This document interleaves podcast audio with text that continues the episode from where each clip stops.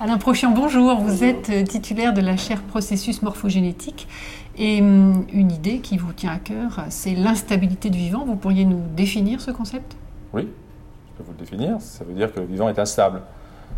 Ce n'est pas une machine qui est arrivée à un sommet à un moment et qui se dégrade progressivement jusqu'à la balance dans le néant. C'est quelque chose qui se détruit, il se construit en permanence à tous les niveaux des structures du vivant, le génome, les membranes, les cellules. Donc il y a la destruction, il y a la réparation. Et ce n'est pas toujours euh, parfait. Euh, ça permet d'ailleurs l'individuation, si vous voulez. C'est-à-dire que ça, permet à l'individu d'évoluer. Donc sur la base de cette instabilité, il y a du, de l'apprentissage, d'une certaine façon.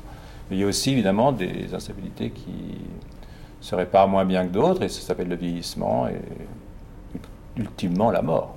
Oui, mais l'instabilité du vivant, ça ben, C'est instable parce que tous les éléments sont en permanence euh, soit refabriqués, avec des cellules souches qui existent chez l'adulte, soit euh, cassés et réparés, par exemple l'ADN. L'ADN, c'est très instable. Ça me fait rire, moi, quand les gens disent qu'ils ne veulent pas qu'on fasse des organismes génétiquement modifiés, parce qu'il ne faut pas modifier le, génome, parce que ce serait un texte sacré. Mais le génome, il se tripote très bien tout seul, croyez-moi, hein, il n'y a pas de problème. Euh, ça se casse, ça se répare, ça saute, ça s'insère.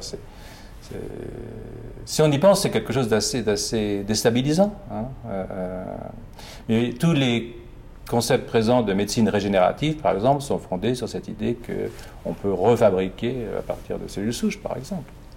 Donc, euh, beaucoup de maladies, oui, sont liées à des, réparations mal faites. Hein, euh, puis à la fin, bon, ben voilà, quoi, euh, la chose est irréparable. Voilà.